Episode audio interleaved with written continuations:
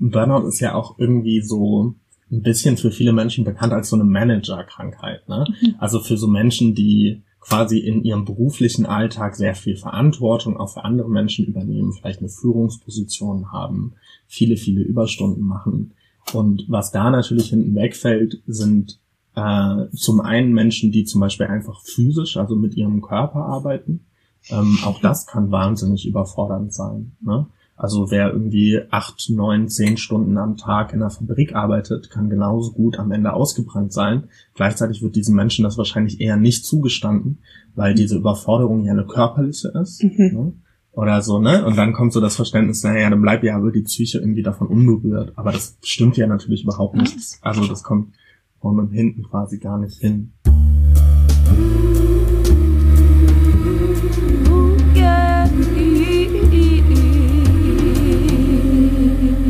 Hörst Geistreich, den gesellschaftsanalytischen Psychologie-Podcast. Herzlich willkommen im Geistreich und bei unserer neuen Folge. Ich bin Lea und ich sitze hier mit Svenja und mit Philipp Kieler. Ähm, Philipp, wir haben uns schon mal so ein bisschen kennengelernt bei einem Vortrag, den du gehalten hast. Damals ging es um die Möglichkeiten und Unmöglichkeiten von Psychotherapie im Kontext von Klassismus. Und jetzt hast du einen Text geschrieben, der heißt, wer hat uns krank gemacht? Der oder ist schon entschieden bei Gegendiagnosen in diesem Sammelband. Und vielleicht erstmal so an dich die Frage, wie es dazu kam, dass du einen Text geschrieben hast und was, was in dem Text passiert. Die Geschichte ist ein bisschen länger. Ähm, ich setze mich schon seit einigen Jahren mit dem Thema Klassismus auseinander. Ähm, oder man könnte es so größer fassen als Thema irgendwie soziale Gerechtigkeit oder soziale Ungerechtigkeit. Warum das vielleicht ein schwieriger Begriff ist, kann man noch drüber sprechen. Ähm, genau, und das hat so ungefähr vor so vier, fünf Jahren gestartet. Ähm, dadurch, dass ich selber mal an einem Workshop teilgenommen habe, ähm, von einem Menschen, mit dem ich heute sehr gut befreundet bin, Nenad Čupic. Und ich habe seitdem viel zu diesem Thema recherchiert. Das hat auch was mit meiner persönlichen Geschichte zu tun und auch mit den Dingen, die ich irgendwie in meinem Alltag erlebe oder in meiner Arbeit erlebe oder die ich in meinem Freundeskreis erlebe. Ähm, und ich habe damals einmal einen Vortrag gehalten in der langen Nacht der Bildung ähm, hier an der Universität in Münster ähm, und habe da einen Vortrag gehalten über Klassensozialisation. Und damals ist ein besagter Lesekreis an mich herangetreten und mich gebeten, einen äh, Vortrag zu konzipieren zum Thema psychische Gesundheit und Klassismus oder wo so die Zusammenhänge bestehen. Ähm, ich fand das damals total spannend, weil ich selber psychisch erkrankt bin und seit vielen Jahren in Therapie und ja auch in der Psychiatrie war und damit irgendwie viele Teile meines Lebens zu kämpfen hatte und gerne eine etwas kritischere Betrachtung oder eine, sagen wir mal, umgreifendere Betrachtung zu wählen ähm, und zu suchen. Mm. Genau, und habe dann einen Vortrag ausgearbeitet. Und aus diesem Vortrag ist eine relativ lange so Recherchetätigkeit geworden, in der ich viel zu diesem Thema gearbeitet habe, viel mit Menschen darüber gesprochen habe, viel auch in meinem Freundeskreis darüber gesprochen habe. Genau. Ähm, und so ist es dann schließlich auch zu einem Beitrag gekommen, der heißt Wer hat uns krank gemacht? Genau. In diesem Beitrag geht es um das Thema Burnout. Mm, und wie äh, gesellschaftliche Ordnung und Herrschaftsstrukturen dazu führen, dass äh, solche Erkrankungsbilder wie zum Beispiel Burnout äh, entstehen und sagen wir mal auch an Popularität gewinnen oder quasi immer mehr Teile der Bevölkerung äh, betreffen. Vielleicht so viel vorab.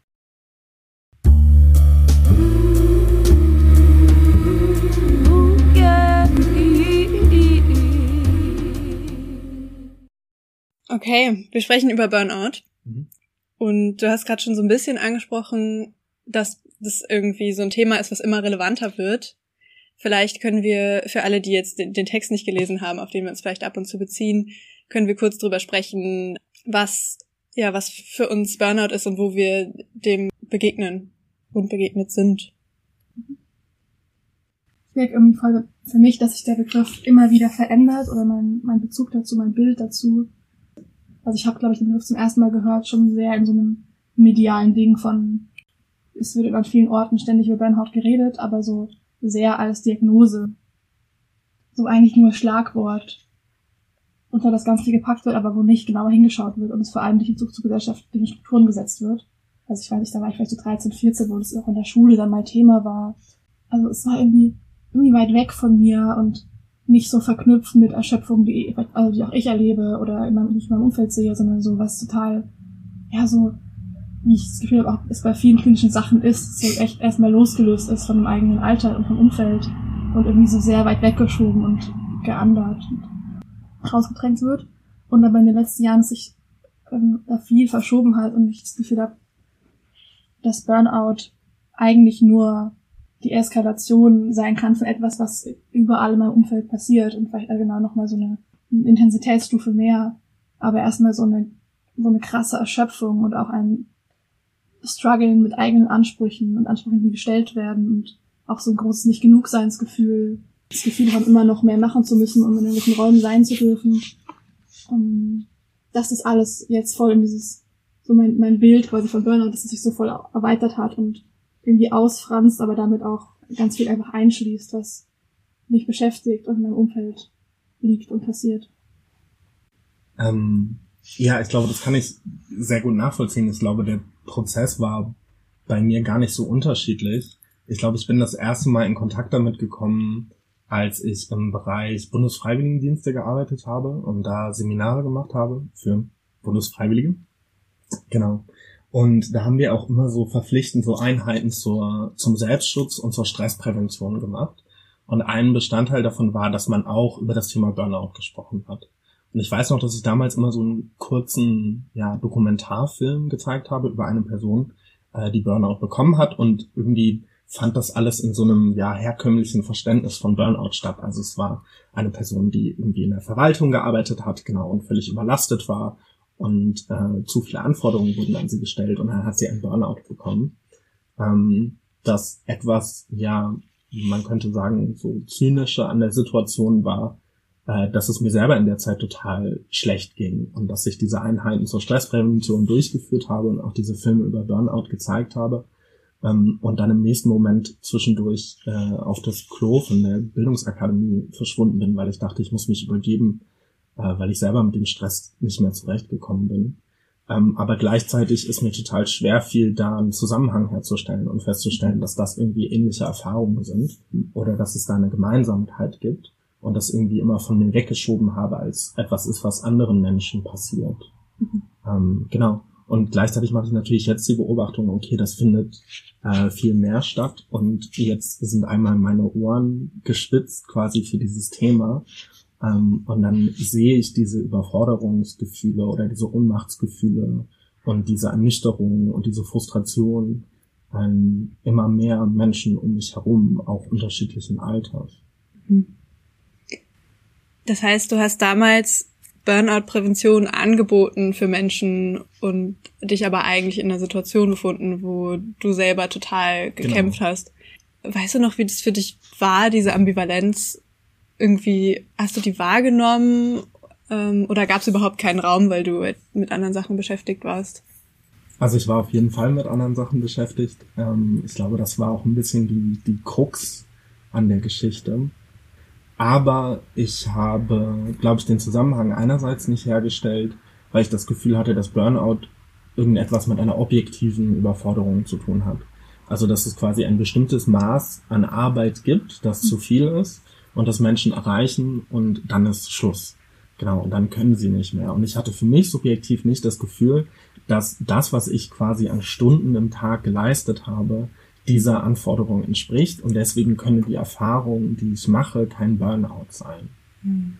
Ähm, und ich glaube, das war so eine ganz wichtige Komponente, an der es damals für mich gescheitert ist. Heute sehe ich das total anders, aber damals war das für mich total schlüssig. Mhm. Ähm, und ich hatte eher das Gefühl, dass es was damit zu tun hat, dass ich nicht genug bin und dass ich nicht reiche und dass ich nicht die Kapazitäten habe, quasi die Mindestanforderungen zu erfüllen, die mein Alltag an mich stellt. Würdest du quasi sagen, du, das Bild, was in, du in diesem Film gezeigt hast, ähm, hat auch nicht, war irgendwie nicht deckungsgleich mit deinem Bild von dir. Du warst nicht die Person, an die irgendwie in dem Vollzeitjob irgendwie die und die und die Anforderungen gestellt wurden. Und deshalb konntest du das nicht übereinbringen übereinbringen? Genau. Ähm, und vor allen Dingen konnte ich das nicht übereinbringen damit, dass ich 21 war. Mhm. Ähm, ich hatte irgendwie sehr das Verständnis, dass Burnout etwas ist, was älteren Menschen passiert. Ähm, genau, die auch in der Vollzeittätigkeit sind. Ich habe damals studiert und ich habe äh, nebenher gearbeitet in einer Bildungsakademie. Genau, und war damals auch irgendwie emotional und sozial relativ überfordert und habe eine Trennung durchgemacht, aber konnte diese ganzen einzelnen Segmente quasi nicht als eine Überforderung zusammendeuten, mhm. äh, sondern habe die so als individuelle Belastung gesehen, ähm, wo ich quasi in der Verantwortung gewesen wäre, damit gut umzugehen. Ähm, und habe mich auch einfach dafür geschämt, dass ich quasi nicht mit diesen Anforderungen umgehen konnte ähm, weil ich gedacht habe, dass andere Menschen das total gut können. Und wenn ich das nicht kann und wenn ich nicht damit zufrieden bin, dann stimmt ja irgendwas nicht. Ne? Und das hat ja auch was damit zu tun, dass es ja irgendwie so um, um Erfolg geht. Oder für mich ging es total viel um Erfolg. Also ich wollte gut in der Uni sein, ich wollte gut in meiner Arbeit sein, ich wollte Geld verdienen, um irgendwie finanziell in Sicherheit zu leben. Ähm, und in allen diesen Dingen hatte ich auf einer bestimmten Ebene Erfolg. Ähm, aber das hat sich nicht in ein Gefühl von Sicherheit für mich umgewandelt, sondern es hat mir eher noch stärker das Gefühl gegeben, unsicher zu sein und nicht Erwartungen entsprechen zu können. Ich habe richtig viele Gedanken dazu. Der erste ist so ein bisschen, irgendwie gibt es Menschen, die ausbrennen dürfen oder mhm. Menschenbilder, die ausbrennen dürfen, ob die Menschen dann irgendwie diesen Bildern entsprechen, hin oder her. Und andere, von denen irgendwie so ein Bild entsteht von, die können irgendwie nicht ausgebrannt sein. Oder auch dürfen nicht. Ne? Dürfen nicht es ausbrennen. Gibt so eine Schwelle an, was man irgendwie gemacht haben sollte, um quasi sich zugestehen zu dürfen. Mhm. oder zu können, sozusagen, okay, ich bin wirklich sehr, sehr, sehr erschöpft und es gibt irgendwie viel Belastung in mir und ich bin voll überfordert. Ähm, und genau, wenn man sich erreicht hat, und wahrscheinlich geht es vielen Menschen so, vielleicht auch fast allen, zu denken, okay, weil ich bin ja nicht die, ich habe es ja auch gar nicht erreicht, so auch was du gerade mhm. erzählt hast, sich einfach nicht auch den Raum zu geben, die Erschöpfung ja. erstmal zu sehen und anzunehmen und daran zu sein. Das ist ja auch gerade in dem, was ihr beide ähm, in eurem Gespräch hat sich nochmal mein Bild vom Anfang so von irgendwie war Burnout vor lange so ein fixes Objekt im Raum, was echt weit weg von mir war. Und auch voll viel, glaube ich, damit zu tun, dass ich halt so ein Bild hatte von, okay, man muss irgendwie mindestens über 30 sein, Vollzeit arbeiten, mhm. ähm, und genau, und dann kann man, wenn man dann voll viel Überstunden macht, irgendwie mal einen Burnout bekommen. Und aber auch alle anderen Aspekte von Leben, die überfordernd sein können, überhaupt nicht da reingespielt haben, finde ich. Also auch ich musste gerade denken an eine Folge, die wir vor ein paar Monaten gemacht haben, ähm, zum Thema also Aktivismus und Residenz, aber auch Burnout im Aktivismus. Und das zum Beispiel so ein Bereich ist, den ich bis vor kurzem noch überhaupt nicht mitgedacht, also so einfach voll auf Lohnarbeit beschränkt war. Mhm. Genau, Burnout ist ja auch irgendwie so ein bisschen für viele Menschen bekannt als so eine Managerkrankheit. Ne? Mhm. Also für so Menschen, die quasi in ihrem beruflichen Alltag sehr viel Verantwortung auch für andere Menschen übernehmen, vielleicht eine Führungsposition haben, viele, viele Überstunden machen. Und was da natürlich hinten wegfällt, sind äh, zum einen Menschen, die zum Beispiel einfach physisch, also mit ihrem Körper arbeiten. Ähm, auch das kann wahnsinnig überfordernd sein. Ne? Also wer irgendwie acht, neun, zehn Stunden am Tag in der Fabrik arbeitet, kann genauso gut am Ende ausgebrannt sein. Gleichzeitig wird diesen Menschen das wahrscheinlich eher nicht zugestanden, weil diese Überforderung ja eine körperliche ist. Mhm. Ne? Oder so, ne? Und dann kommt so das Verständnis, naja, dann bleibt ja aber die Psyche irgendwie davon unberührt. Aber das stimmt ja natürlich überhaupt nicht. Also das kommt vorne und hinten quasi gar nicht hin. Mhm. Ja, und auch in, diesem, in dieser Fokussierung auf Lohnarbeit und irgendwie auch bestimmte Arten von Lohnarbeit mhm auch irgendwie die ganzen Umstände drumherum wegfallen von wie ist irgendwie mein Leben, wenn ich aus der Arbeit rauskomme. Also mhm. Gibt es da auch noch mega viele überfordernde Dinge und viele Anforderungen und Belastungen oder nicht? Und das, ähm, also in dem Manager, Manager in Beispiel, the only way ist. Mhm. Und dass ja oft Menschen sind, die würde ich sagen, tendenziell voll abgesichert sind auf vielen Ebenen, das auch unsichtbar macht, dass es so viele andere ähm, Belastungen und so Überforderungswege gibt, die dann einfach gar nicht damit rein gedacht werden, wie Burnout-Begriff.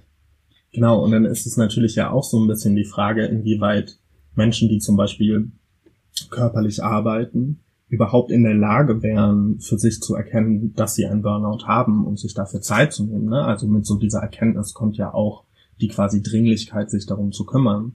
Aber wenn quasi die eigene existenzielle Sicherung so stark an die, die körperliche Tätigkeit geknüpft ist, dann ist natürlich die Frage, inwieweit ein Mensch sich dafür überhaupt entscheiden kann, zu sagen, okay, jetzt ist Schluss, jetzt kann ich nicht mehr. Ähm, da haben es Menschen in Managerpositionen natürlich deutlich besser.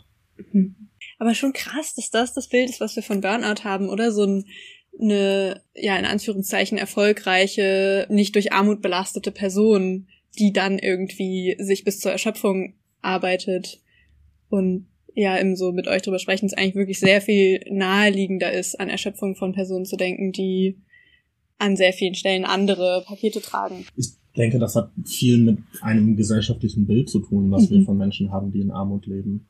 Ähm, und das hat sehr viel damit zu tun, dass wir quasi ökonomischen Erfolg sehr stark äh, in den Fähigkeiten oder Möglichkeiten des Individuums verorten. Und indem wir quasi annehmen, dass Menschen quasi ihres eigenen Glückes Schmied sind, ähm, bedeutet das natürlich, dass wenn Menschen in Armut sind, dass sie sich vielleicht einfach nicht genug angestrengt haben mhm. oder dass sie nicht genug leisten. Ähm, und dass solchen Menschen natürlich weniger Pause und Ruhezeiten irgendwie zugesprochen werden, ähm, ist dann gar nicht so weit entfernt. Mhm. Ich würde voll gerne nochmal so einen Schritt zurückgehen, weil wir gerade darüber gesprochen haben, dass so wir alle irgendwie so ein ziemlich fixes Bild von Burnout hatten und du ja auch erzählt hast, dass du in dem bei diesen Seminaren im Bundesfreiwilligen, äh, für BundesfreiwilligendienstlerInnen das da nicht so connected hast mit deiner eigenen Erfahrung. Mhm. Was für dich der Switch war oder wie der, genau wie der Prozess aussah, das irgendwann eben doch zu verbinden und zu sehen, ah, ähm, das ist gar nicht so direkt meine eigene Erfahrung oder ich kann mir den Raum geben, die Erschöpfung anzuerkennen und mich darum zu kümmern. Oder einzuordnen auch. Mhm. Ich würde super gerne sagen, dass es für mich irgendwann diesen Erkenntnismoment gab, dass ich selber die Reißleine gezogen habe. Ähm, ich glaube, es war eher eine Situation, dass ich einfach vor die Wand gefahren bin. Ich habe damals dann irgendwann einfach nicht mehr leisten können. Ähm, ich habe damals irgendwie sehr viel Gewicht verloren. Ähm, ich war sehr ruhelos. Ich habe Schlafprobleme bekommen. Ich konnte mich nicht mehr konzentrieren. Genau, und es gibt so eine Schlüsselsituation, die ich auch in meinem Text erwähnt habe. Da habe ich damals mit meinem Mitbewohner äh, zusammen, glaube ich, einen Nudelauflauf gekocht. Und er hat mich, glaube ich, beiläufig gefragt, ob wir Zwiebeln anbraten wollen vorher. Ähm, und diese Situation oder diese Frage danach, ob wir jetzt Zwiebeln reinmachen oder nicht, hat mich so sehr überfordert, dass ich mich auf den Boden gesetzt habe und angefangen habe zu weinen, weil ich nicht mehr konnte und weil ich nicht mehr weiter wusste. Ähm, und das war dann so der Punkt, wo ich gemerkt habe, okay, ähm, unabhängig davon, was gerade mein Anspruch an mich selbst ist, ich kann nicht mehr. Ähm, und ich hätte mir natürlich gewünscht, dass diese Erkenntnis irgendwie früher gekommen wäre, weil das war eine ja, sehr belastende Zeit. Ich glaube, daran kann ich voll anknüpfen. Also es gibt in meinem nahen Umfeld irgendwie auch viele Burnout-Erfahrungen und Geschichten. Und mein Erleben da war auch, dass es eigentlich, dass es die Punkte vorher gibt ähm, wo du sagst, die hättest du dir vielleicht gewünscht, so dieses, mhm. so diese Punkte von ähm, wahrnehmen und innehalten und äh, merken, so irgendwas geht nicht mehr. Mhm. Aber irgendwie das nicht okay ist, über Burnout zu sprechen und nachzudenken an einem Punkt, wo eine Person leisten kann. Also wenn ich so die, an die Menschen in meinem Umfeld denke, war das irgendwie so von den Personen aus, aber auch von wer so drumrum halt die Erfahrung spiegelt, nicht so richtig denkbar zu sagen, vorbei. Ich, mhm. ich kann nicht mehr, es muss sich was ändern, wenn nach außen hin überhaupt nicht sichtbar wird, dass die Person irgendwas nicht ja nicht meistert im Alltag, also mhm. irgendwie den Job oder welche Verpflichtungen noch so drumherum liegen. Das ist vielleicht auch noch ein Punkt ist von wer darf ausbrennen. Irgendwie gibt es wirklich die die Anerkennung von innen und von außen vielleicht erst an einem Punkt, wo vieles nicht mehr geht, obwohl es eigentlich vorher möglich wäre klar, ähm, ich glaube, das macht total Sinn. Wir leben in einer Leistungsgesellschaft. Ähm, und ich glaube, Leistung und Produktivität und Effizienz ist, äh, ja, also man könnte diplomatisch formulieren, ein hohes Gut. Ähm, und ich glaube, man könnte aber auch sagen, dass es irgendwie eine, ja, eine absolute Anforderung an Menschen ist. Und dass es immer schwierig ist, darüber zu sprechen, wenn man dieser Anforderung nicht gerecht werden kann. Aber wenn man ihr nicht gerecht werden kann, dann ähm, passiert auch auf einmal was. Wenn so dieses, ja, ich sag jetzt mal kapitalistische Leisten von du, mhm. du gibst irgendwas die ganze Zeit, wenn das nicht mehr geht, das ist der erste Moment, wo, wo sich dann vielleicht was verändert und nicht vorher. Weil vorher ja in Anführungszeichen alles in Ordnung ist, weil die Person leistet ja weiter. Mhm. Und gleichzeitig ja auch da irgendwie auch wieder sichtbar wird, dass es eben Menschen gibt, die so die theoretisch die Möglichkeit haben, irgendwie Burnout zu bekommen und andere nicht, weil eine Person zum Beispiel arbeitslos ist und nicht in so einem typischen kapitalistischen, mhm. also in einem System drinsteckt und quasi nicht äh, aus dieser, also nicht in dem, in diesem Blick quasi überhaupt die Möglichkeit hat zu leisten in einem Lohnarbeitszimmer, mhm. dann auch nicht die Möglichkeit gibt zu sagen, okay, ich kann gerade nicht mehr leisten, jetzt wird mir an, irgendwie anerkannt und zugestanden, Burnout zu haben, wenn es quasi diese Leistung, also eine Leistung in diesem Lohnarbeitszimmer davor gar nicht gab, dass auch da wieder Leuten abgesprochen wird, überlastet oder voll erschöpft zu sein. Also ähm, es gibt ein Buch von Angelika Grubner, das heißt Die Macht der Psychotherapie im Neoliberalismus. Ähm, und da beschäftigt sie sich auch total viel mit diesem Phänomen Burnout. Und ihr Ansatz oder ihre These ist so ein bisschen, dass Burnout quasi ein Phänomen ist, das durch neoliberale Verhältnisse überhaupt produziert wird. Und dass quasi der, dieser Zustand von Erschöpfung ähm, gar nicht in einem so starken Zusammenhang steht mit dem, mit dem Maß der Arbeit. Ne, dann natürlich auch nochmal spannend, was sehen wir irgendwie als Arbeit und, und was nicht. Sondern dass es dann vor allen Dingen zu tun hat ähm, mit dem Zwang, einem neoliberalen Ideal zu entsprechen, ähm, und dieses neoliberale Ideal versteht sie als so diesen Gedanken, ein autonomes und immer selbstverantwortliches und immer entscheidungsfähiges Individuum sein zu müssen. Ähm, und ich glaube, da ist die Herausforderung, dass sich dieses Ideal äh, auf immer mehr Lebensbereiche ausweitet. Ähm, also ne, historisch kennen wir das irgendwie als ein Ideal, was vor allen Dingen in der Arbeit stattfinden sollte. Also wir sollen irgendwie in der Arbeit autonom und selbstverantwortlich und entscheidungsfähig sein, aber sich eben jetzt auch äh, auf andere Bereiche erstreckt. Also ne, irgendwie Sozialleben, Freizeitgestaltung, äh, Hobbys spielen irgendwie eine ganz große Rolle in, in Fragen der Selbstoptimierung. Aber auch so Liebe und Sexualität werden zum Beispiel natürlich auch irgendwie diesen Bereichen unterworfen. Und ich glaube, dass dieser Gedanke voll, voll interessant oder auch wichtig ist, weil er den Fokus davon wegrückt, sich damit auseinanderzusetzen, okay, wie viel ähm, Arbeitsleistung ist jetzt konkret einer Person abverlangt ähm, und viel mehr ja so näher an den Menschen herantritt und äh, Raum schafft, sich anzuschauen, welchen Anforderungen ein Mensch irgendwie heutzutage ausgesetzt ist. Mhm. Und die sind einfach überfordernd.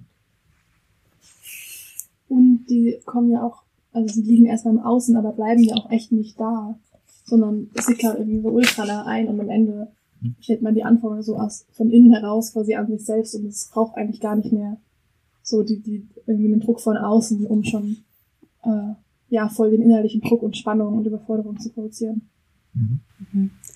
Und ja auch, also Anforderungen auf der einen Seite und für mich voll eng damit verknüpft ist Verantwortung. Also wenn äh, wenn man quasi diesem, dieser neoliberalen Erzählung folgt von man kann alles richtig machen und man kann irgendwie in Beziehungen und äh, im Sport und wo man sonst noch alles irgendwie so sich optimieren kann und sich was Gutes tun kann und dafür sorgen, dass es einem irgendwie in Anführungszeichen gut geht, dann ist man auf der Kehrseite ja auch verantwortlich, wenn es ähm, wenn es einem nicht gut geht.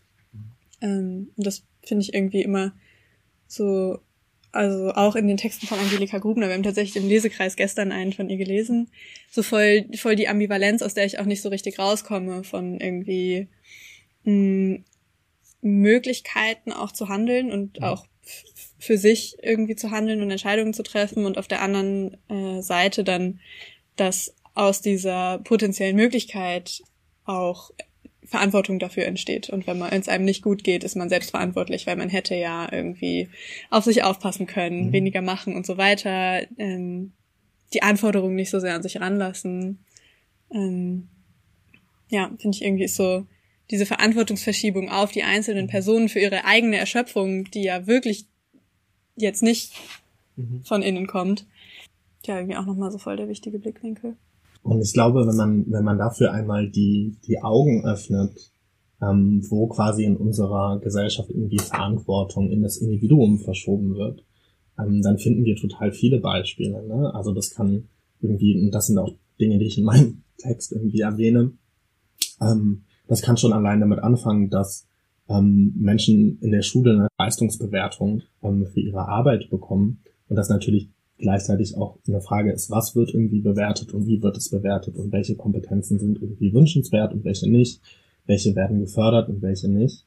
Ähm, aber gleichzeitig natürlich Menschen erstmal für ihre Leistung bewertet werden und anschließend daraus sich ja natürlich auch die Zukunft der Person entscheidet. Ne? Bildungsabschlüsse sind ein, also ein maßgeblich moderierendes Mittel, das irgendwie in unserer Gesellschaft Erfolg, Anerkennung, ökonomische Sicherheit ähm, zumindest verspricht.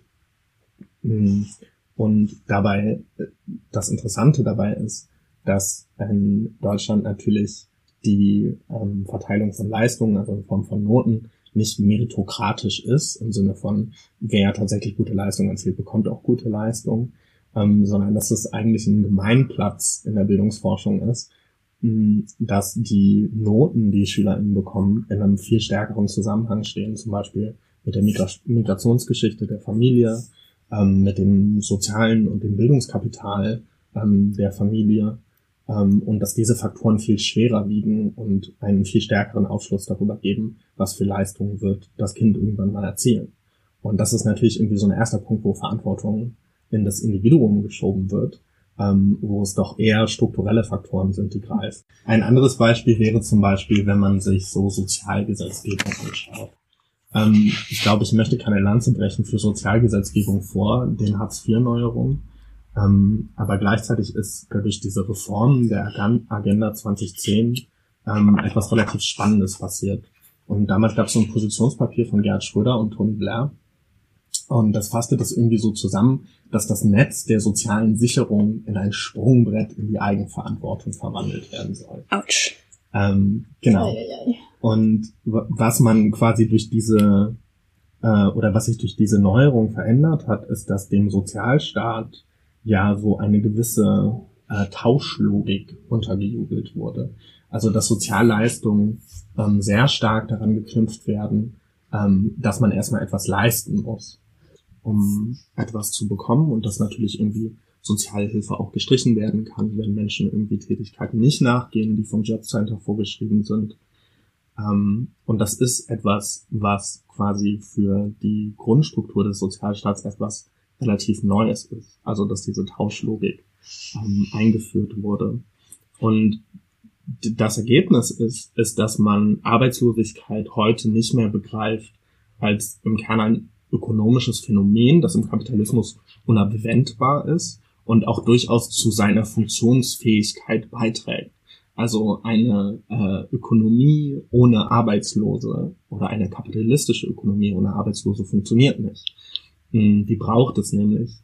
Ähm, Arbeitslosigkeit wird auch nicht mehr verstanden als etwas, was hervorgerufen wird durch Konjunkturschwankungen, durch Finanzkrisen, ähm, sondern Arbeitslosigkeit wird verstanden als etwas, was Menschen äh, als eine Fehlentscheidung, die Menschen in ihrem Alltag treffen. Ne? Also die Möglichkeit oder also die Situation, dass Menschen quasi nicht genug aus sich gemacht haben. Und durch diese Hartz-IV-Regelung hat man es geschafft, quasi die Spreu vom Weizen zu trennen und gute von schlechten Arbeitslosen zu unterscheiden. Ähm, und die guten Arbeitslosen sind eben die Arbeitsfähigen, die dann leisten können und Leistungen auch beziehen können und die schlechten in Anführungszeichen werden dann vom Sozialstaat ausgegrenzt. Und ich meine, das ist auch ein Prozess, der sich zumindest ansetzt, und da spricht Angelika Grubner oder schreibt Angelika Grubner auch viel zu, auch in ja, der Verhaltenstherapie irgendwie widerspiegelt. Ne? Also, dass Menschen irgendwie mit einer Vielzahl von Problemen in die Verhaltenstherapie kommen und da erstmal natürlich ganz viele Möglichkeiten beigebracht bekommen, sich selber zu regulieren, das selber für sich zu sortieren. Ähm, aber im Kern werden ja nur so innere Verarbeitungsmechanismen geschaffen. Und die äußerlichen Umstände lassen sich nicht ändern. Das hat natürlich auch was mit Therapie als solches zu tun. Ne? Also es gibt da gewisse Grenzen, die sind nicht überschreitbar. Aber gleichzeitig finde ich es interessant zu beobachten, wie stark die Verhaltenstherapie quasi am Individuum anknüpft. Und wie begrenzt natürlich dann auch der Handlungsspielraum ist. Mhm. Und das ist natürlich irgendwie auch eine ähm, spannende Frage für die soziale Gerechtigkeit ist, ähm, was es eigentlich mit Menschen macht, ähm, dass man Menschen oder so vielen Menschen erklärt, dass das Leid, das sie erfahren, in ihnen selbst verwurzelt ist. zu dem, was du gesagt hast zu ähm, Hartz IV und der Veränderung, auch so der gesellschaftlichen Funktion von Arbeitslosigkeit, tue ich auf jeden Fall in die Show Notes für alle, die da weiterlesen wollen. Das Buch von Anna Meyer. Kennst du das? Die Elendin heißt es. Da äh, ist, da, da habe ich zumindest zum ersten Mal darüber gelernt und finde es irgendwie anknüpfend dann vielleicht an unser Gespräch voll den wichtigen Ort zum Weiterlesen. Da kann man auch die Geschichte von Hartz IV nochmal so ganz detailliert verfolgen. Und also mir wird jedes Mal schlecht beim Lesen. Es ist wirklich, also es ist irgendwie krass. Und ich finde es auch in Bezug jetzt auf unser Burnout-Gespräch voll den wichtigen Punkt nochmal zu sagen, mh, hm, Armut und das Bild von Armut und Arbeitslosigkeit, was wir haben, die haben eine Funktion, um unser Arbeitssystem aufrechtzuerhalten und irgendwie so ein, in Anführungszeichen, Schreckensbild zu zeichnen von was, was nicht sein soll und wo man nicht sein soll und wo man aber auch selber schuld ist, wenn man da ist. Schon so ein bisschen Motor quasi für arbeite mal lieber, weil sonst äh, bist du quasi Teil des Schreckensbildes. So. Mhm. Und dann, ja, Verhaltenstherapie. Was willst du zur Verhaltenstherapie sagen? Ich musste gerade erstmal so in deinem, in dem, was du gesagt hast, Philipp, so an eine Situation oder eigentlich viele Situationen immer wieder in Seminaren, also wir, wir studieren ja auch beide Psychologie und sind irgendwie darin voll Teil des Psychkomplexes und dieser ja, psychologischen Welt. Ähm, und es so sehr alles, was du gesagt hast, sich auch in diesem Studium widerspiegelt. Es gibt einfach, ich sage jetzt mal nicht keinen, um es nicht irgendwie schwarz und weiß zu zeichnen, aber wirklich sehr, sehr wenig Einbezug von Machtverhältnissen und wirtschaftlichen Strukturen in das gerade Nachdenken über irgendwie ja, psychische Belastungen. Mm. Und äh, zum Beispiel, also einfach viele Seminare, wo, zum Beispiel letztens hatte ich ein Seminar, da ging es um Zugang zur Psychotherapie und dann gab es irgendwie so viele Inanspruchnahmezahlen und irgendwie werden viele Leute nicht erreicht, bla bla bla. Und es gab so eine zweiseitige Quellen, Quellenliste für die Menschen, die das Referat vorbereiten sollten dazu. Und es gab keinen einzigen Text zur Diskriminierung und irgendwie so strukturellen äh, ja, Diskriminierungsmechanismen wieder dazu, dafür sorgen, dass halt bestimmte Menschen und viele, viele Menschen einfach gar keinen Zugang erst erhalten zur Psychotherapie oder halt sehr erschwert nur Zugang bekommen. Ähm, und habe dann irgendwie das eingebaut und da geinputet. Und dann war auch die Dozentin meine nach so, ja, das ist ja voll die spannende Perspektive. Richtig wichtig, darüber habe ich noch nie nachgedacht. Das habe ich auch in meinem Studium noch nie gelernt. Mhm. Also, also einfach so ein bisschen in der Natsche, finde ich, mhm. deutlich macht, wie wenig Gesellschaft mitgedacht wird und Machtstrukturen einbezogen werden im mhm. Nachdenken über psychische Belastungen und überhaupt Psychotherapie an sich. Was mhm. natürlich dann irgendwie für dich nicht so erstaunlich ist, dass in der Therapie selbst dann, ähm, also TherapeutInnen, die durch dieses System gegangen sind, zu vielen, vielen Teilen zumindest auch einfach nicht so auf dem Schirm haben und nicht auch nutzen irgendwie als, also einfach mit reinbringen als auch ja irgendwie Entlastungsmöglichkeit zu sagen, hey, it's, it's not you, so es sind die Strukturen. Mhm. Und man kann die Strukturen nicht jetzt irgendwie heute auf morgen verändern, aber es kann ja einfach schon mal eine riesige Entlastung sein, das anzuerkennen und für sich zu verstehen, so meine Überforderung und meine Anstre äh, angestrengt sein liegt nicht in mir und ich bin da nicht schuld verantwortlich für, sondern es sind einfach die Strukturen und sich davon aus, irgendwie zu connecten mit anderen Leuten. Und das einfach so gar nicht angelegt ist in vielen Bereichen im Studium. Ja, auch wieder irgendwie, ich sehe immer zwei Seiten von dem, was ihr sagt heute. Auch darin wieder so voll die Ambivalenz von Menschen mit weniger Privilegien und Ressourcen finden vielleicht weniger Zugänge in die Therapie und haben haben es einfach schwerer, ja, einen Platz zu finden und da angebunden zu werden. Und gleichzeitig wird in der Therapie voll das reproduziert und gefestigt, was irgendwie auch kaputt mhm. macht, nämlich die Verantwortung liegt bei dir, du selbst kannst es ändern, die und die Fähigkeiten äh, helfen dir dabei, irgendwie wieder leistungsfähig zu werden. Und das ja auch so ein bisschen das Ziel ist, oder? Wieder leistungsfähig werden. So leistungsfähig wofür, für wen, worin. Mhm. Und ja auch nicht immer. Also ich finde, du beschreibst es eigentlich voll schön in deinem Text, dass es auch, so habe ich zumindest verstanden, dass es auch zu einfach wäre, das, die Verhaltenstherapie zu verteufeln und zu sagen, mhm. alles scheiße, alles ähm, Kapitalismus. Mhm. So, vielleicht kannst du da noch ein paar Worte zu sagen. Ja, also es ist ein schwieriges Thema. Ich bin jetzt seit fast drei Jahren in Verhaltenstherapie ähm, ich habe sehr viele Gedanken dazu, ähm, die größtenteils sehr ambivalent sind. Ähm, genau.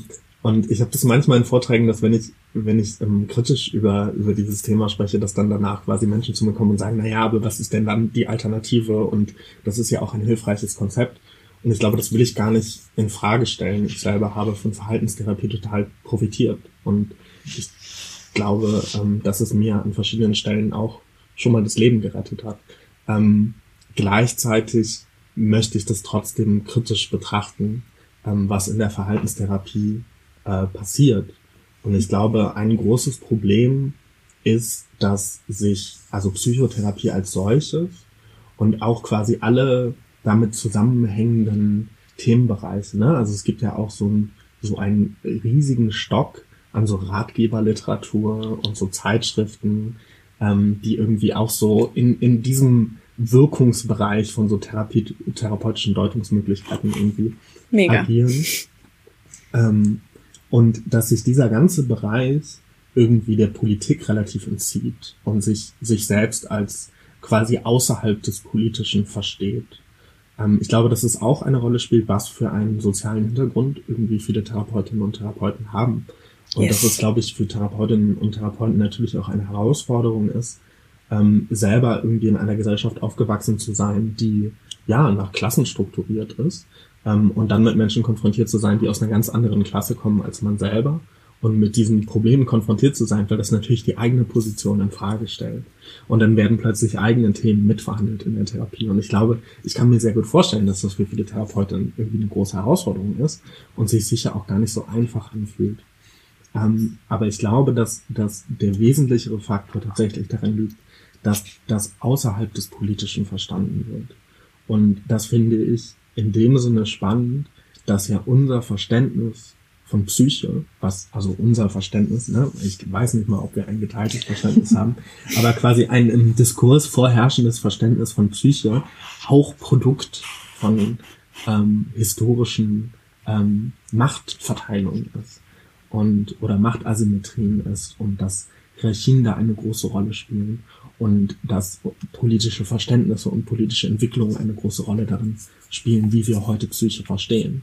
Ähm, und dann entsteht natürlich nochmal der Anknüpfungspunkt. Ne? Also wenn wir jetzt äh, quasi persönliches, äh, also so Scheitern im Leistungsbereich im Individuum verorten und quasi nicht diesen größeren Blick darauf haben, nicht diesen gesellschaftskritischen Blick darauf haben, dann ist es fraglich, inwieweit ähm, Verhaltenstherapie dafür eine Lösung anbieten kann.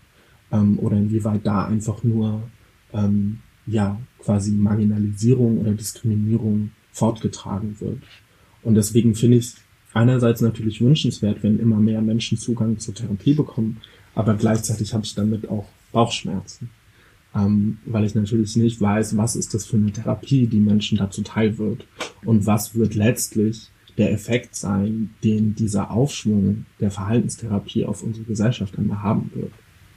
Ich muss gerade voll in das Zitat denken, was du auch in deinem Input letzte Woche gebracht hast, das war im, im Kontext von Rassismus, wie hilfreich Psychotherapie irgendwie an der Stelle sein kann, wo nicht die Strukturen anerkannt werden, ist so kurzfristig Erleichterung zu schaffen durch mhm. das, was irgendwie dort stattfindet. Und aber wenn die Strukturen nicht besprochen werden, die hinter der Belastung stehen, so langfristig daraus nichts entstehen wird. Und meine Frage dazu, die mir gerade durch den Kopf geht, ist, wenn ich mit Therapeutinnen oder angehenden Therapeutinnen über dieses Thema spreche, kommt oft der Satz, ähm, ja, aber wenn man jetzt dann irgendwie über die großen gesellschaftlichen Strukturen spricht, dann macht das ja total ohnmächtig.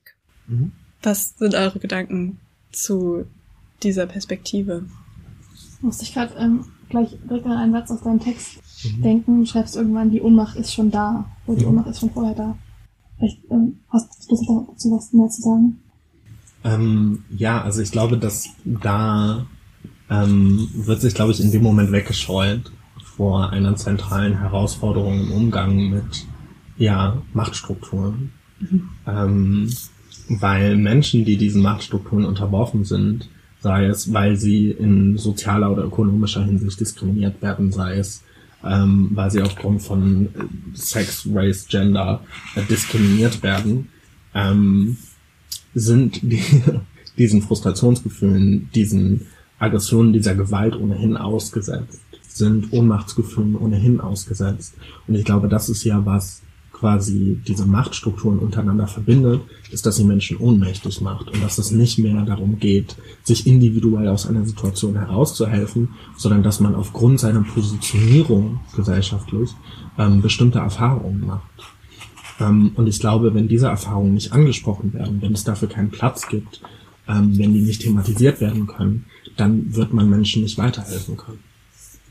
Und ähm, in meinem in meinem Gefühl, auch beim Verständnis ist es eher auch was Leute, was noch mehr Ohnmacht hervorruft, wenn mhm. es noch nicht mal dann im therapeutischen Safe Space mhm. äh, oder zumindest so erhoffterweise Safe Space noch nicht mal da Platz dafür gibt, anzuerkennen, dass die Ohnmacht da ist und irgendwie über die mhm. zu sprechen. Und auch da irgendwie die Erfahrung unsichtbar mhm. wird. Also unspeakable. Mhm. Es gibt ein sehr schönes Essay von Bell Hooks, ähm, was heißt Theory as Liberatory Practice, ähm, also quasi Theorie als ähm, ja, Praxis der Befreiung oder als Akt der Befreiung.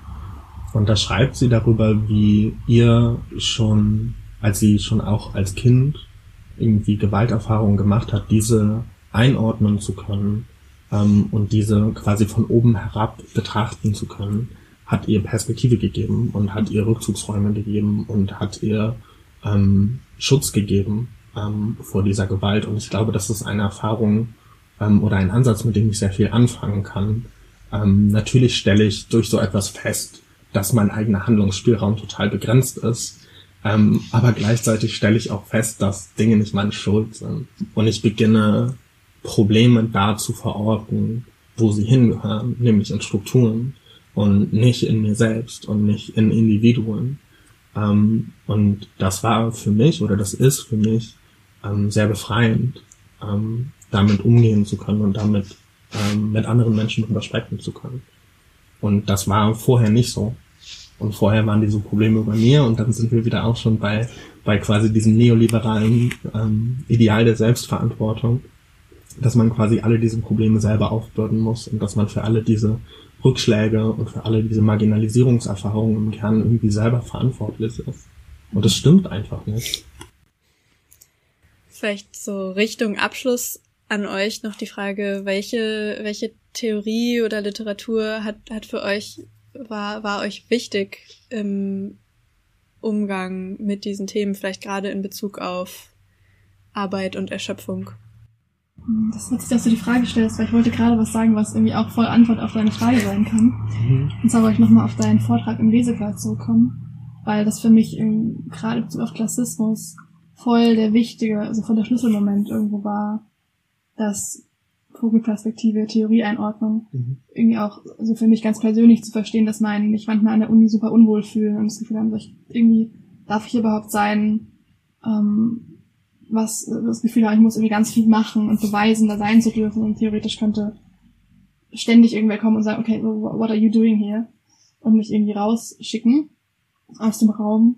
Ich das da, ich weiß nicht, ich hatte auch schon davor Rassismus nachgedacht, aber es noch nicht so mit mir connected oder auch mein, meine irgendwie Erfahrung echt nicht in dem Kontext eingeordnet und an vielen Stellen fällt es mir auch immer noch schwer, weil also ja, ich habe es noch nicht so ganz irgendwie für mich da so ich kann auch immer, kann mir nicht so gut Raum geben, da so mich da zu sehen. Mhm. Aber dein Vortrag so voll der wichtige Moment oder so ein Türaufstoßen war für mich und ich auch, mich auch erinnere, dass ich so, du hast am Anfang ja auch nochmal so quasi vor dem auf Psychotherapie fokussieren, ein bisschen generell einen Umschlag zu Klassismus und was ist das eigentlich und was macht das irgendwie Menschen gemacht. Mhm. Und ich da so voll emotional wurde und irgendwie ganz viel in mir resoniert hat und so viel auch zum ersten Mal Worte bekommen hat von Dingen, die ich erlebe oder erlebt habe. Ähm, deswegen, so, es gibt auf jeden Fall auch irgendwie voll viel Texte und andere und Bücher und ähm, an, so andere Menschen, die für mich wichtig sind in dem, in dem Lernen, aber ähm, hier im Raum liegt gerade für mich sehr irgendwie dein Vortrag und irgendwie dein, dein Arbeiten dazu. Dankeschön. Ähm, ja, also ich glaube schon auch an die, an die Kraft oder an die Bedeutung von, von irgendwie Literatur. Und ich glaube, das muss gar nicht mal so wissenschaftliche Literatur sein. Und ich glaube, das muss auch gar nicht irgendetwas sehr Abstraktes und Theoretisches sein. Und nicht alle Menschen müssen Foucault lesen und verstehen. Ich tue es nämlich auch nicht. Ähm, aber ich glaube, die Perspektiven von anderen Menschen zu hören ähm, und wie sie ihre Umgebung, ihre Welt, ähm, ihr Leben wahrnehmen, ist total wichtig. Ähm, und ich glaube, dass es immer so ein, so ein doppelter Prozess sein sollte. Also ich glaube, dass es voll wichtig ist, das von anderen Menschen zu hören, aber dass es auch voll wichtig ist, das von einem selbst zu hören. Und ich glaube, dafür muss man gar nicht irgendwie eine besonders deprivilegierte Geschichte haben. Dazu muss man nicht ähm, 500 Marginalisierungserfahrungen gemacht haben, um darüber sprechen zu können, was haben gesellschaftliche Strukturen mit mir gemacht. Und das Ergebnis kann Privilegierung sein, das Ergebnis kann Marginalisierung sein, das Ergebnis kann beides sein. Ähm, ich glaube, das ist ganz wichtig, ne? auch gerade wenn man über so intersektionale Ansätze nachdenkt. Ähm, und deswegen wünsche ich mir, dass, dass Menschen ähm, sich mit ihren Freundinnen und Freunden und mit ihrer Familie ähm, oder mit ihren Bekannten oder wem auch immer oder in Seminaren oder Workshops ähm, darüber sprechen, wie sie aufgewachsen sind, was sie aus dem Leben mitgenommen haben, was für sie schwer war, was wofür sie sich schämen. Ich glaube, das ist total wichtig. Mm, und ich, ja, ich hoffe manchmal Menschen auch so mm, eine gewisse so Angst vor Literatur nehmen zu können. Ähm, weil gerade Menschen, die irgendwie Klassismuserfahrungen machen, ähm, ja, denen wird irgendwie häufig so Theorie vorgesetzt. Ähm, und dann wird gesagt, irgendwie so, das ist hier der Ansatz und das ist irgendwie die Theorie, aber vielleicht ist das gar nicht so einfach zu verstehen und ich glaube, das muss es gar nicht sein. Es gibt auch Romane, die einem da weiterhelfen können. Ähm, und ich glaube, man kann sich da so Stück für Stück rantasten. Und ich glaube, dann kann man mit anderen Menschen darüber sprechen. Und ich glaube, das kann einem weiterhelfen. Und vielleicht findet man etwas über jemand anders heraus und vielleicht findet man etwas über sich selbst heraus. Und vielleicht findet man etwas darüber hinaus, äh, darüber heraus, in welcher Welt wir leben und in welcher Welt wir gerne leben würden. Ähm, und kann dann beginnen, das zu gestalten. Jetzt fiel schon ein paar Mal der Begriff Klassismus. Kannst du vielleicht noch kurz ein bisschen erklären, Philipp, was Klassismus bedeutet und auch so für dich bedeutet? Also das Thema ist äh, umfassend und es, es gibt viele Punkte darin, die, glaube ich, wichtig sind, nicht zu vergessen. Ähm, deswegen wird es vielleicht einen Moment dauern, das zu erklären.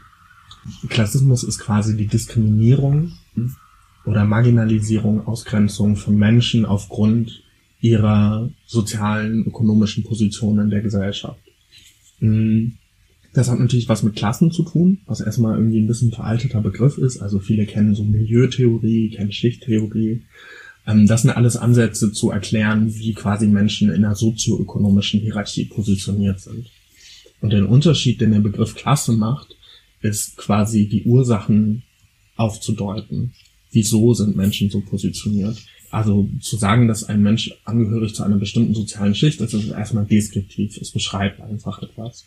Und quasi zu sagen, dass ein Mensch oder dass ich selber einer bestimmten Klasse angehöre, verwurzelt diese soziale Positionierung einer Ursache oder verwurzelt sie in einer Ursache. Ähm, nämlich wie in unserer Gesellschaft Wert generiert wird, wie in unserer Gesellschaft gearbeitet ähm, wird und Geld verdient wird.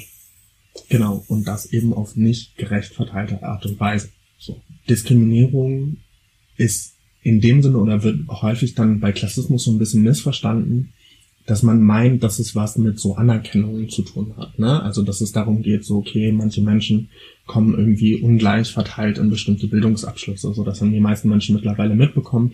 Menschen aus sozial benachteiligten Familien ähm, haben nicht die gleichen Chancen im Bildungssystem. Und dass es im Kern quasi um Anerkennung gehe ähm, dieses Prozesses. Das ist auf jeden Fall ein Teil davon. Das vergisst aber, dass Klassismus eine total materielle Komponente hat. Nämlich, dass Menschen einfach ungleiche Möglichkeiten haben, dass Menschen ungleich verteilte Ressourcen in dieser Gesellschaft zugewiesen bekommen ähm, und dass Menschen in unterschiedlichem Maße mh, hm, auch das Recht haben, über ihr eigenes Leben zu entscheiden. Ne? Ähm, also zum Beispiel, dass wenn Menschen irgendwie Hartz IV beziehen, dass sie irgendwie beantragen müssen, wenn sie den Bereich ähm, des Jobcenters irgendwie verlassen wollen. Ne? Und dass sie dann quasi dafür erstmal einen Antrag stellen müssen. Das heißt, dieses Recht auf irgendwie Freizügigkeit in der Bundesrepublik ist erstmal gar nicht so gegeben. Es hat auch eine, eine physische, eine, eine emotionale, eine psychische Komponente, ähm, Didier Eribon beschreibt es, glaube ich, in seinem Buch Rückkehr nach Reims ähm, so, dass er sagt, soziale Ungleichheit ist ein Euphemismus. Weil was stattfindet, ist physische Gewalt. Und er macht es auch an dem Beispiel, wie seine Mutter ähm, in einer Fabrik arbeitet, irgendwie zehn Stunden am Tag und was das für eine zehrende körperliche Arbeit ist, von der Menschen geschunden nach Hause kommen. Dass es dadurch eben auch einen Bestandteil physischer Gewalt bekommt. Das wird auch nochmal deutlicher, wenn man sich zum Beispiel anschaut, wie sind Lebenserwartungen in, in Deutschland verteilt, je nach ähm, Klassenzugehörigkeit. Und Menschen in den unteren Einkommensschichten leben weniger lange als Menschen in oberen Einkommensschichten. Und das, das Beispiel, was mich immer wieder stutzig macht, ist, dass Menschen im, dass Männer im untersten Einkommensfünftel neun Jahre kürzer leben als Menschen im obersten Einkommensfünftel. Und ich glaube, das wird ein Punkt sein, der mich nie loslassen wird. Dass Menschen früher sterben, weil sie arm sind. Und deswegen dürfen wir nie vergessen, dass Klassismus immer auch eine materielle Komponente hat, immer auch eine Gewaltkomponente hat, dass es nicht nur um Anerkennung geht. Ich würde an der Stelle einfach einen Punkt machen dir und euch sagen, danke, danke, danke für das Vertrauen und das schöne Gespräch und den Raum. Ich glaube, es ist voll wichtig.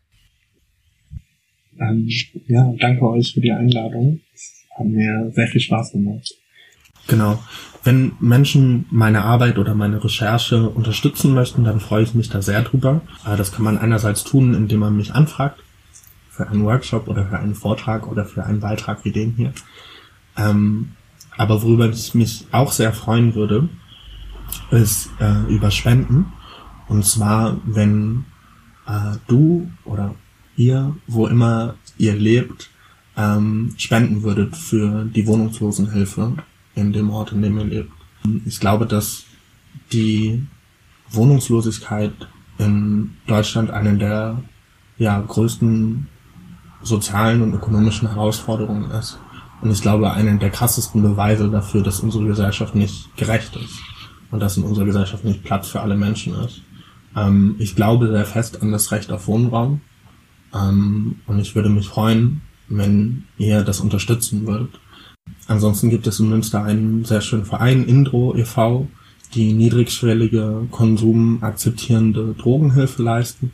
Die haben einen Konsumraum in Münster, wo Menschen in einem sicheren Umfeld konsumieren können ähm, und bieten eben auch Beratungsgespräche an, haben einen ähm, Café, in dem sich Menschen treffen können und quasi mit ja, also Unterstützung in ihren Anliegen erhalten können. Ähm, genau, ich finde, das ist eine sehr wichtige Arbeit. Man kann diese Arbeit mit Geld und mit Sachspenden unterstützen. Ich denke, nähere Informationen kann man auf den Webseiten finden. Ja, wir verlinken dann einfach auch die Links in den Show Notes. Mhm. Alles klar. Bis zum nächsten Mal.